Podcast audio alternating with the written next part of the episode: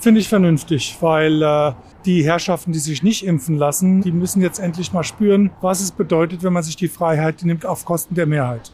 Also ich finde auch, die Leute werden auch gezwungen am Ende, finde ich. Gut, das hört sich jetzt blöd an, ja, aber ich habe es halt gemacht, weil ich auch keine Lust mehr auf diese ganzen Tests hatte. Bleibt uns keine andere Wahl. Ja. Ich finde auf jeden Fall das gut, dass es 2G gibt, aber ich bin gegen eine Impfpflicht. Weil ich finde, man kann nicht die Menschen zwingen, etwas zu tun, was sie nicht wollen. Nicht so gerecht, aber denke, alle sollten testen. Auch die Geimpfte und auch die Genesen. Das wäre das beste Lösung für jeder. Besser als alles zu. Ist auch keine Lösung, dass dann die Menschheit nur noch bestellt und Amazon und Co. reich macht. Dann lieber so. Besser als alles zumachen, das geschieht den ungeimpften ganz recht oder auch, das ist eine ungerechte Impfpflicht durch die Hintertür. So unterschiedlich waren die Reaktionen der Frankfurter, die ich heute auf der Straße angesprochen habe, und zwar auf die neuen 2G-Regeln in Geschäften. In Hessen treten die nämlich ab kommender Woche in Kraft und auch in vielen anderen Bundesländern wurden die Corona-Regeln schon verschärft oder es steht kurz bevor. Da drängt sich natürlich die Frage auf, wie wirkt sich das auf unsere Wirtschaft aus?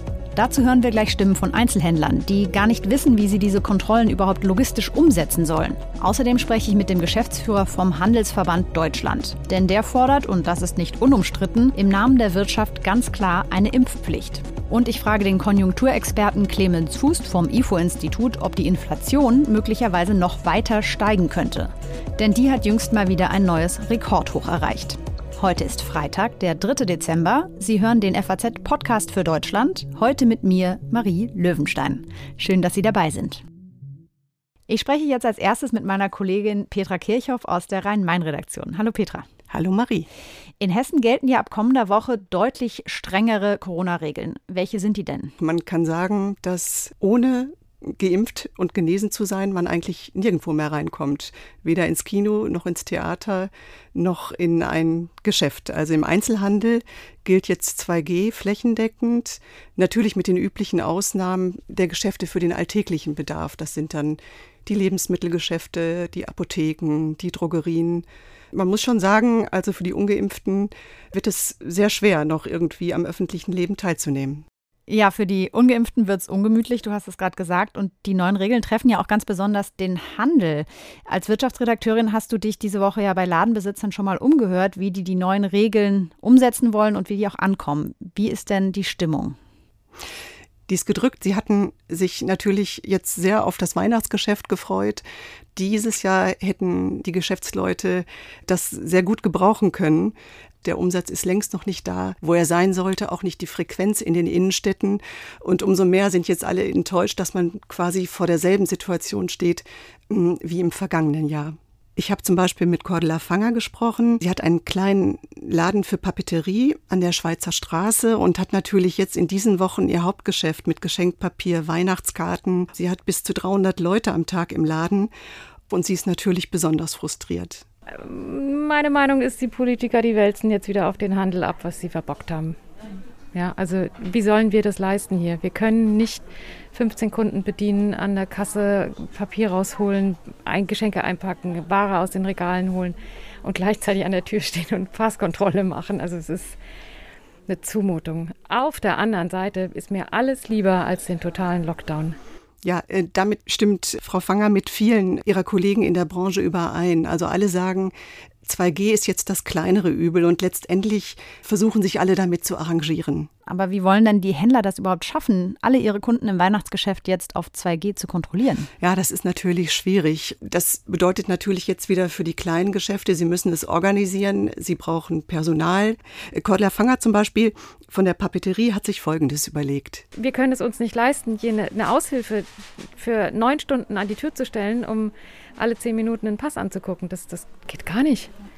Also wir werden tatsächlich ein Schild an die Tür hängen, dass wir um direkte, unaufgeforderte Vorzeige der Impf- oder Genesenenausweise an der Kasse bitten und dann kann derjenige spazieren gehen. Ja, es gibt aber auch Geschäftsleute, die gehen es optimistischer an. Zum Beispiel Goran Jukic.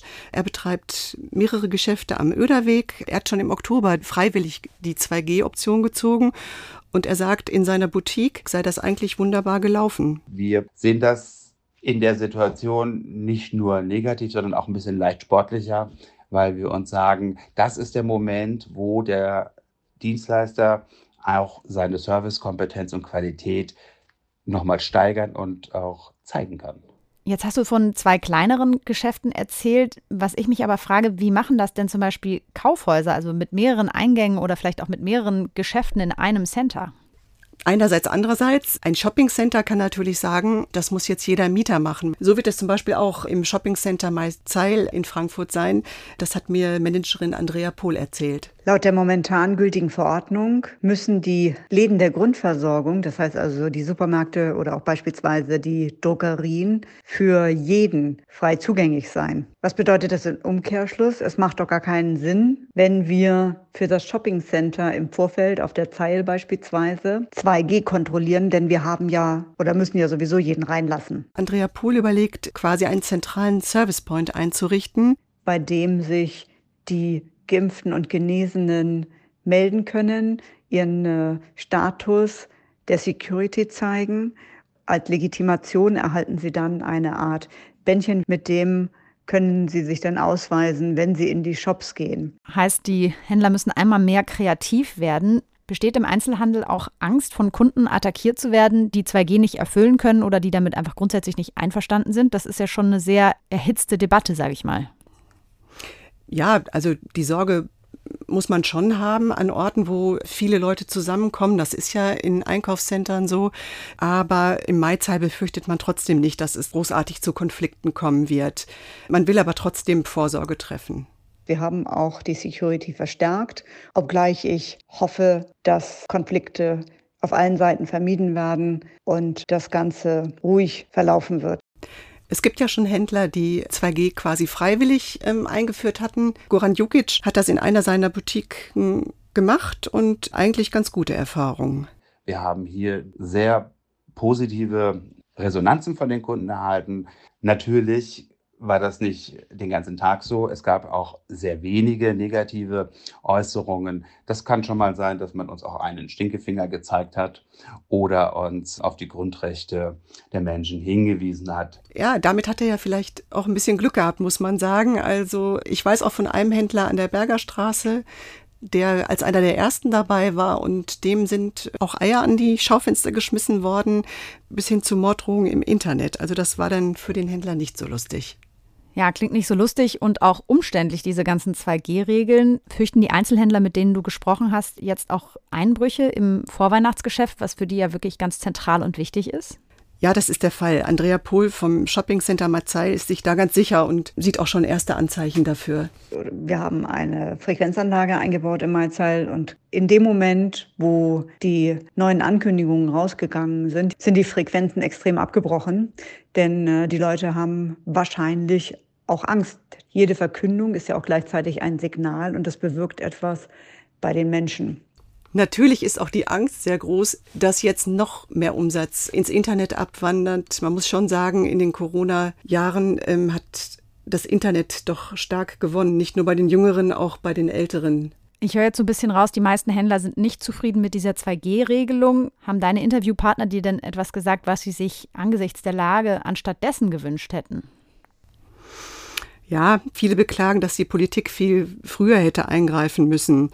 Und Cordula Fanger von der Papeterie Schmidt in Sachsenhausen zum Beispiel, sie finde ein Zurückkehren der Regeln zum letzten Jahr gut. Personenbeschränkung. Vier pro 20 Quadratmeter, das ist für uns dann auch überschaubar. Ja, dann muss man halt ein bisschen warten draußen, aber die Kunden haben das letztes Jahr ganz gerne und gut gemacht. Die waren sehr geduldig und es ist eine Möglichkeit. Andrea Pohl wäre noch für drastischere Maßnahmen die Einführung einer Impfpflicht, genauso auch die Ausweitung des Impfangebotes. Also ich gehöre auch zu denjenigen, die geboostert werden müssten, aber ich bekomme momentan aktuell keinen Termin. Meine Eltern gehören der Risikogruppe an. Die haben auch keinen Termin bekommen. Die haben vier Stunden in der Kälte gestanden, weil sie äh, unbedingt diese Impfung haben wollten. Das Shoppingcenter würde sich sogar an einer Impfkampagne beteiligen und dafür Leerstände nutzen. Die gibt es ja nun mal leider in Einkaufszentren inzwischen. Aber sie sagt, ähm, sie findet einfach keinen Partner, der es mit ihr zusammen anbieten würde. Ah ja, das ist natürlich auch interessant. Zum Schluss vielleicht aber noch eine Frage zur Veranstaltungsbranche. Die ist ja auch stark getroffen und da kommen auch in ganz Deutschland, nicht nur in Hessen, jetzt wieder strengere Regeln. Was hast du da aus dem Bereich gehört? Ja, da ist auch die Verzweiflung eigentlich noch ein bisschen größer, weil man schon Karten für Veranstaltungen verkauft hat, für Plätze, die man jetzt einfach nicht mehr anbieten darf. Ich habe gehört von Theatern, wo man dann sagt, wer zuerst gekauft hat, der bekommt jetzt auch den Platz. Aber es, da ist eine große Konfusion. Das Frankfurter Schauspiel hat ja gerade angekündigt, nächste Woche erstmal mehrere Tage überhaupt keine Veranstaltungen stattfinden zu lassen und zu schließen. Da müssen sich erstmal alle neu sortieren. Ja, da werden wir mal sehen, wie es weitergeht. Ich habe im Dezember auch noch Konzertkarten. Tatsächlich für ein Konzert, was schon vom letzten Jahr Dezember jetzt auf dieses Jahr Dezember geschoben wurde. Und ich hoffe mal, dass ich nicht diejenige bin, die dann rausfliegt sozusagen. Mal sehen. Petra, vielen Dank, dass du dir die Zeit genommen hast. Ja, da nicht für. Ich bin jetzt mit Stefan Gent verbunden, dem Hauptgeschäftsführer des Handelsverbands Deutschland. Hallo, Herr Gent. Ja, schönen guten Tag. Herr Gent, ich habe gerade mit einer Kollegin gesprochen, die sich hier in Frankfurt bei Händlern umgehört hat. Da war die Stimmung ziemlich getrübt, weil jetzt hier in Hessen demnächst 2G im Einzelhandel eingeführt wird, also größtenteils. Wie ist denn aber die Stimmung derzeit bei Ihren Verbandsmitgliedern in ganz Deutschland? Ja, man muss schon deutlich sagen, dass die Stimmung mehr als getrübt ist, weil natürlich viele Händler auf ein einigermaßen versöhnliches Weihnachtsgeschäft gehofft haben, um aus diesem Krisenjahr noch irgendwie herauszukommen. Und jetzt haben wir natürlich das Gefühl, dass man eben äh, auf dem Rücken des Einzelhandels diesen Lockdown für ungeimpfte austrägt wir natürlich auch wirkliche Stresssituationen vor den Geschäften bekommen, dort Konflikte auch entstehen, möglicherweise auch Warteschlangen, die heute eigentlich auch niemand braucht. Diese Maßnahme wäre sicherlich aus unserer Sicht vermeidbar gewesen. Eine Händlerin hatte uns gerade gesagt im O-Ton, dass sie anstatt dieser Kontrollen am Eingang, die sie schwer durchzuführen findet, gerade in ihrem kleinen Laden, es besser fände, wenn die Kundenzahlen wieder eingeschränkt würden, also dass nur weniger Leute gleichzeitig im Laden sein dürfen. Würden Sie das auch befürworten? Eine Quadratmetervorgabe wäre das wesentlich wesentlich mildere Mittel gewesen gegenüber einer 2G-Regelung. Das haben wir vorgeschlagen. Und leider ist es nicht angenommen worden. Mal von der anderen Seite gefragt, ist das denn nicht eigentlich auch für die Beschäftigten im Handel gut, wenn 2G kommt? Weil dann sind sie doch auch sicherer vor Ansteckungen. Es geht nach meiner Einschätzung gar nicht darum, ob der Einzelhandel ein Infektionsrisiko darstellt. Das tun wir nämlich ausdrücklich nicht. Denn wir haben ja bewiesen, in 18 Monaten, bei uns gab es keine Hotspots. Äh, die Krankenzahlen im Einzelhandel sind unterdurchschnittlich. Und übrigens die Impfquote, wie wir aus den Unternehmen hören, eher überdurchschnittlich. Also die Voraussetzungen für sicheres Einkaufen sind eigentlich weitergegeben. Und klar, wenn man 2G anordnet, freiwillig war das ja auch möglich. In Hessen, in vielen anderen Bundesländern ging das und damit natürlich auch eine klare Entscheidung unternehmerisch treffen, mit der er umgehen kann. Wir haben aber jetzt eine ja, staatliche Verordnungsmaßnahme, die im Grunde genommen ganz klar sagt, dass ungeimpfte den Laden nicht betreten können. Und das wird natürlich zu Umsatzrückgängen führen. Und nochmals, das Einkaufen selber ist eigentlich sicher, weil wir haben ja eine Maskenpflicht. Und ich finde es beispielsweise auch überhaupt nicht gut und nachvollziehbar bei 2G, konnte man sogar auf die Maske verzichten, was mit Sicherheit kontraproduktiv mhm. ist. Denn selbst das Robert Koch Institut und die Virologen sagen, dass die Maske uns am meisten schützt. Haben Sie denn das Gefühl, dass bei den aktuellen Maßnahmen genug auf wissenschaftliche Erkenntnisse Rücksicht genommen wurde, die man ja auch gesammelt hat in den letzten Monaten? Ich glaube, dass genügend Aussagen von Wissenschaftlern vorliegen. Übrigens haben namhafte Wissenschaftler wie Frau Professor Priesemann jetzt gerade nochmal gesagt, dass ein Lockdown beispielsweise eindeutig zu verhindern ist, wenn wir konsequent die Maßnahmen umsetzen und anwenden, die da sind.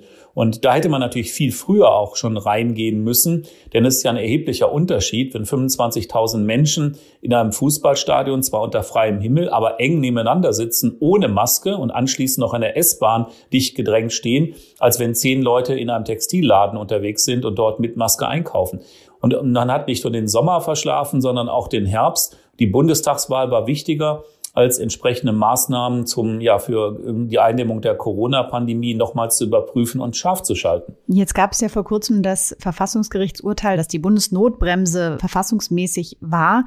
Sie hatten schon geäußert, dass Sie glauben, dass diese 2G-Regeln, die jetzt kommen, nicht verfassungsmäßig sein könnten. Werden Sie dagegen klagen? Es ist nicht nur der Glaube, sondern wir haben ein Gutachten einer renommierten Anwaltskanzlei, mit dem Ergebnis, dass im Grunde 2G-Regelungen nicht verhältnismäßig und damit verfassungswidrig sind. Und im Übrigen ist das auch der Beschluss des Bundesverfassungsgerichtes, denn dort steht eindeutig drin, dass man die Grundrechtsverletzung additiv betrachten muss. Also all das, was zusammenkommt. Hier ist nicht nur der Gleichheitsgrundsatz verletzt, sondern auch die Berufsausübungsfreiheit und weitere Grundrechte. Und das Ganze muss im Lichte der jeweiligen Situation betrachtet werden. Im Frühjahr hatten wir keine wirkliche Impfquote, die ausreichend gewesen wäre. Wir hatten auch nicht mal genügend Impfstoffs. Es begann ja erst alles. Heute haben wir Gott sei Dank fast 70 Prozent der Bevölkerung geimpft und auch ausreichend Impfstoff, so dass wir eine völlig andere Situation haben. Und natürlich wäre ein früher Einstieg beispielsweise in eine Impfpflicht das bessere, mildere Mittel gewesen, als jetzt so harte Maßnahmen gegen eine Branche anzuordnen, die selber keinen Beitrag zum Infektionsgeschehen bringt.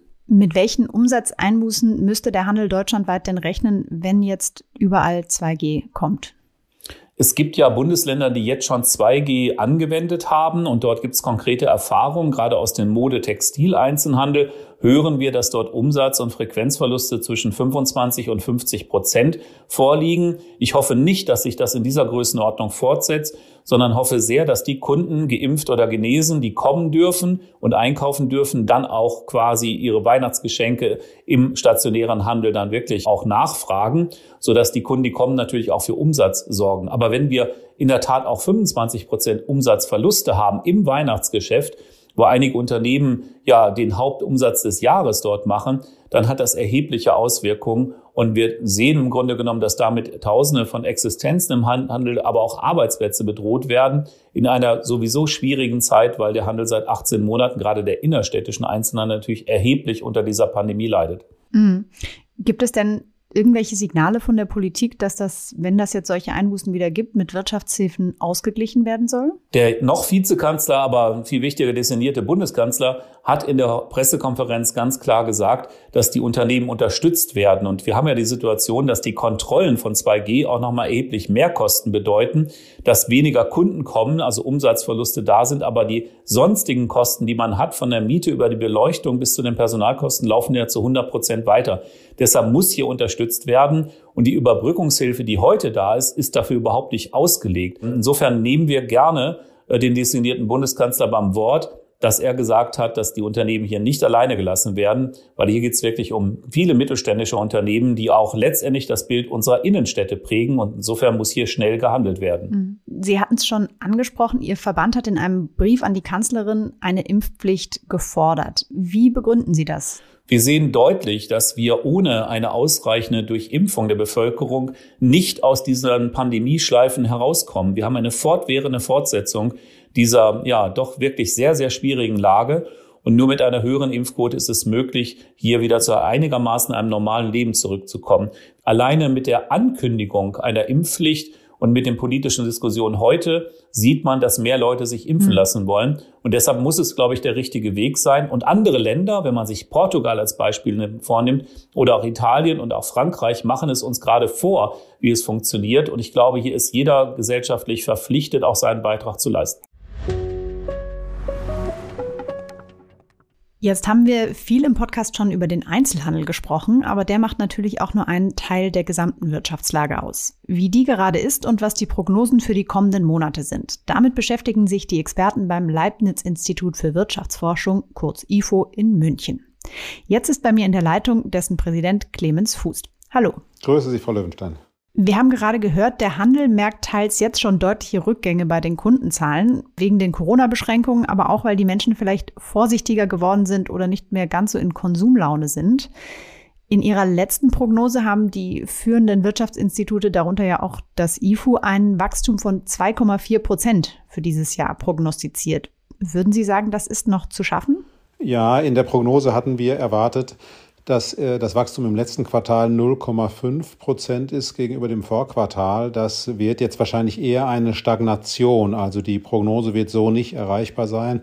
Jetzt hat es allerdings Revisionen gegeben der vorangehenden Quartale, sodass am Ende wahrscheinlich doch so ungefähr zweieinhalb rauskommen. Nur das letzte Quartal, mhm. das wird schlechter. Welche Rolle spielt denn bei dem allem auch die Angst vor der neuen Omikron-Variante? Wie hat das die Märkte Ihrer Meinung nach beunruhigt? Äh, das hat die Finanzmärkte beunruhigt, weil die natürlich stark in die Zukunft schauen, die Informationen gleich verarbeiten, aber die äh, Menschen, die jetzt überlegen, soll ich ins Restaurant gehen oder nicht. Ich glaube, die fürchten sich eher noch vor der Delta-Variante. Die Omikron-Variante. Wir wissen nicht genau, ob die schon präsent ist, aber die ist, glaube ich, noch nicht das Hauptproblem. Die Corona-Maßnahmen sind ja auch nur ein Bremsschuh für die deutsche Wirtschaft gerade. Ein anderer sind Lieferengpässe, oder? Wie ist denn da der Stand? Ja, die Lieferengpässe sind ja schon seit dem Sommer ein Problem.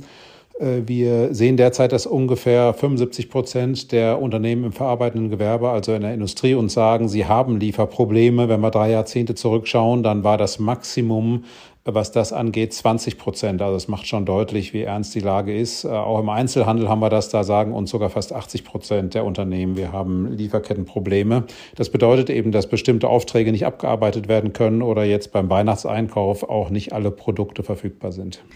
Wenn ich das richtig verstanden habe, sind ja diese Lieferkettenprobleme im Grunde noch ein Rückstau von den letzten Lockdowns, weil einfach da Lieferketten durcheinander geraten sind. Gehen Sie davon aus, dass wir die Auswirkungen von der jetzigen Corona-Welle dann auch erst verzögert wieder in ein paar Monaten oder in einem Jahr sogar erst merken? Auch das kann passieren. Die weltweite Logistik ist einfach durcheinander geraten durch die Pandemie und das macht es jetzt nicht besser, wenn wieder Häfen geschlossen werden äh, Containerschiffe nicht fahren. Also das bedeutet in der Tat, dass auch die Lieferprobleme sich verlängern könnten. Der Deutsche Handelsverband, wir haben es gerade gehört, hat sich für eine Impfpflicht ausgesprochen. Sie waren da ja bisher eher zurückhaltend. Welche Maßnahmen fänden Sie denn sinnvoll? Ja, ich glaube, das Wort Impfpflicht äh, ist zu ungenau. Nur darum geht's mir. Ich denke, es ist ausreichend, wenn man sagt, äh, man äh, muss eben geimpft sein, wenn man in Geschäfte außer Geschäften des täglichen Bedarfs will, wenn man in öffentliche Gebäude will und so weiter, so dass es de facto auf eine Impfpflicht zwar hinausläuft, aber man kann ja nicht die Menschen wirklich physisch zwingen, zum Arzt zu gehen und sich impfen zu lassen. Also wer sich partout nicht impfen lassen will, der kann darauf verzichten, der muss dann eben nur zu Hause bleiben. Solche 2G-Regeln, wie Sie sie gerade beschrieben haben, die äh, treten in Hessen zumindest jetzt ab kommender Woche in Kraft. Und gerade hier im Podcast haben wir mehrere Händler gehört, die darunter sehr leiden und ächzen und sagen, das, das kann nicht sein. Sie haben aber gesagt, dass deutliche Kontaktbeschränkungen der Wirtschaft sogar auch gut tun könnten. Wie meinen Sie das? Ja, die tun der Wirtschaft definitiv gut. Das haben wir in der ersten Welle gelernt. Es ist einfach so, dass wenn Menschen Angst vor Ansteckung haben, dann kommen sie nicht. Jetzt ist die Lage etwas anders. Äh, bei 2G bedeutet ja Folgendes, die Geimpften äh, werden nicht mehr in die Geschäfte gehen. Viele davon gehen vielleicht sowieso nicht, aber einige schon. Ähm, das bedeutet Verluste äh, für die Händler und belastet die Wirtschaft. Aber für die Geimpften äh, ist es ja sicherer geworden. Also insgesamt ist 2G wirtschaftlich eine kluge Sache. Auch deshalb, weil wir ja dadurch einen weiteren Anstieg der Infektion eher verhindern und auch die Pandemie verkürzen. Ähm, also die Vorstellung, dass äh, staatliche Beschränkungen die Wirtschaft belasten, die ist ja insofern auch illusorisch, als man, wenn man die Pandemie einfach laufen lässt, ja dann viel länger damit zu tun hat und äh, viel höhere Infektionen hat. Also insofern ist äh, eine Beschränkung von 2G genau das Richtige. Sie kommt viel zu spät, aber besser spät als nie. Sie haben jetzt gerade die hohen Infektionszahlen schon angesprochen. Ist das eigentlich auch eine Belastung für die Wirtschaft, wenn da jetzt viele Menschen ausfallen, weil sie krank sind? Also das ist vor allem eine Belastung für die Wirtschaft, weil die Menschen sich dann fürchten vor Ansteckungen, äh, dass äh, dann auch Menschen krank werden, dass die ausfallen. Das ist eine Belastung. Also die Infektionen sind auf viele vielfältige Weise wirtschaftlich belastend. Äh, das heißt auch, wir müssen sehen, dass wir die möglichst schnell herunterbringen. Belastend sind die Infektionen, weniger staatliche Maßnahmen dagegen, insbesondere wenn sie gut gemacht sind sprechen wir vielleicht nochmal über eine andere wirtschaftliche Sorge, die gerade viele Menschen umtreibt, nämlich die hohe Inflation, also dass die Preise steigen. Inwiefern wirkt sich das auf das deutsche Wirtschaftswachstum gerade aus? Ja, da muss man unterscheiden. Teilweise äh, bedeuten steigende Preise natürlich, dass die Wirtschaft gut läuft, dass die Nachfrage stark ist. Das kann Preise erhöhen. Dann sind sie also eher Symptom einer gut laufenden Wirtschaft. Äh, allerdings, wenn Preise steigen, weil Güter knapp sind, weil äh, Lieferkettenprobleme da sind, dann ist das nicht positiv. Äh, dann belastet das Ganze die Wirtschaft. Deshalb redet man ja auch von Stagflation. Wir haben derzeit weltweit eine Mischung, teilweise sehr starke Nachfrage, zum Beispiel nach Energie, auch nach anderen Gütern, die die Preise in die Höhe treiben. Und dann ähm, muss man also sagen, nicht die Inflation äh, belastet die Wirtschaft, sondern äh, Inflation ist Ausdruck einer wieder stärker wachsenden Wirtschaft. Nur wenn, wenn es eben die Lieferketten Probleme sind oder steigende Ölpreise, knappe Energie, dann ist das Ganze schlecht für die Wirtschaft. Wie schauen Sie da in die Zukunft? Geht die Inflation noch weiter hoch? Derzeit spricht schon einiges dafür, dass die Inflationsraten im kommenden Jahr äh, wieder zurückgehen werden. Äh, natürlich wissen wir nicht genau, wie lange diese Lieferprobleme anhalten und dass äh, diese Knappheiten, die werden wohl auch erst nächstes Jahr auf die Preise durchschlagen, weil viele Unternehmen noch ähm, Lieferverträge haben mit festen Preisen. Aber nächstes Jahr steigen die äh, Preise für Vorprodukte und dann müssen sie das Ganze auch weitergeben. Also 2022 wird die Inflation wohl bei ungefähr drei Prozent liegen, immer noch noch ziemlich viel, aber gegen Jahresende wird das weiter heruntergehen. Äh, ich erwarte also derzeit keine dauerhaft höhere Inflation. Das setzt natürlich voraus, dass die Notenbank äh, auch die richtigen Zeichen gibt und dass auch die Tarifparteien jetzt nicht sehr hohe Lohnerhöhungen vereinbaren. Aber das sehen wir auch nicht, wenn wir uns jetzt den Tarifabschluss im öffentlichen Dienst zum Beispiel anschauen. 2,8 Prozent Ende 2022. Das ist nicht geeignet, eine Lohnpreisspirale auszulösen. Kommenden Mittwoch kriegen wir ja einen neuen Kanzler, wie es aussieht, Olaf Scholz. Und die Ampel hat ja auch einen schon sehr ausführlichen Koalitionsvertrag vorgelegt, den Sie sich bestimmt auch unter wirtschaftlichen Gesichtspunkten beim IFO schon angeschaut haben. Stimmt Sie das denn zuversichtlich in Bezug auf die Konjunktur, was die Ampelparteien davor haben? Ja, ich würde mal sagen, da gibt es Licht und Schatten.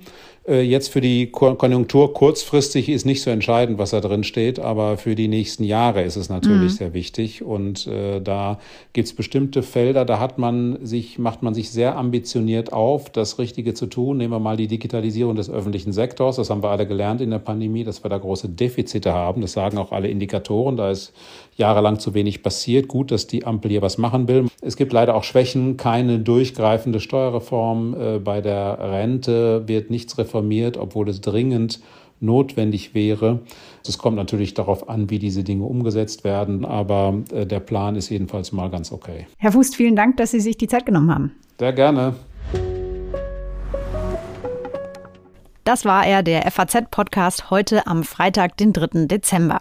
Ich wünsche Ihnen ein schönes Wochenende. An dem werden wir natürlich hier bei der FAZ weiter für Sie die Lage in Deutschland beobachten. Denn unter anderem spannend, am Wochenende soll endlich klar sein, wer in unserer neuen Bundesregierung sitzt. Darüber hören Sie mehr am Montag von meinem Kollegen Andreas Krobock.